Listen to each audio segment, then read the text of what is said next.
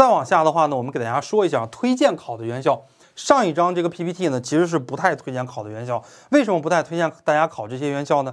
这些学校是三十四所自主划线的学校，就是我们如果说啊，你能够考上北大清华，你能够进复试则已。如果你进不去复试，这些学校的这个复试线它是低于国家线的，它是往下狠压你分的。你如果没过国家线，你连调剂的机会都没有。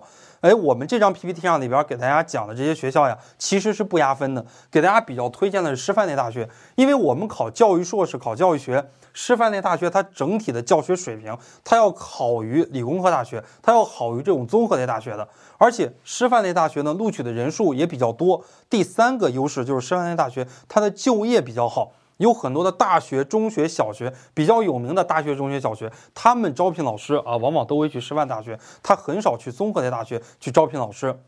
比方说啊，拿我两的两个这个母校来举例子。我的研究生是在湖南师范大学读的啊，我的博士是在湖南大学读的。湖南大学是一所综合类的大学，湖南师范大学呢是一所师范类的大学。哎，很多的二幺九八五大学，包括长沙的这个四大名校，雅礼中学呀、长沙一中呀、湖南师大附中呀等等，都会去师范类大学去招老师。而三一重工呀，一些理工科的一些企业，哎，往往都会去湖南大学去招聘老师。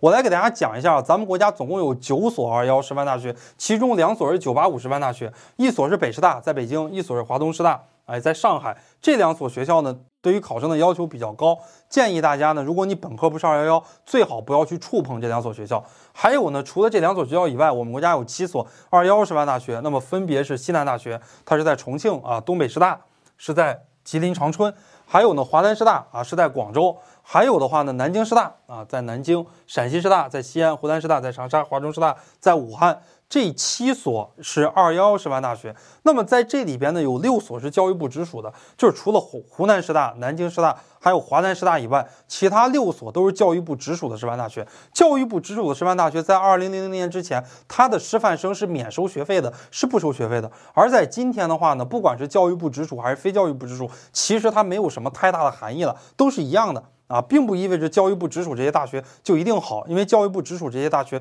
由于历史原因，它分布在中国的东西南北中、东北西北西南啊这样的一些地方，它被标上了教育部直属这样的一个标签，它并不意味着它所有的专业。啊，都比非教育部直属的大学要好。比方说学前教育学专业，南京师范大学比较好，对吧？比方像高等教育学专业，湖南师范大学比较好。比方像课程与教学论专业，华中师范大学就比较好啊，并不意味着说所有的教育部直属的师范大学就一定比其他学校都好。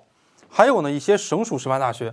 哎，我们在听这节课的同学，有很多同学家是河南的，或者河北的，或者山西的，或者山东的，对吧？或者是贵州的，或者是广西的。那么在这些省份没有二幺师范大学怎么办呀？你就可以考一个省属师范大学。如果你以后，哎，你的这个想法说我想在家里边。哎，来工作。我家是河南的，我就想在河南来工作。我不想去拼这个二幺九八五大学。河南师范大学呢，比上面这些学校难度系数可以说相对来讲要低一些。而且呢，这些师范类大学主要就是面对本省来招生，他们招生的人数呢也不会少。那么你也可以考这些啊省属的这个师范大学，你也可以不考二幺九八五大学。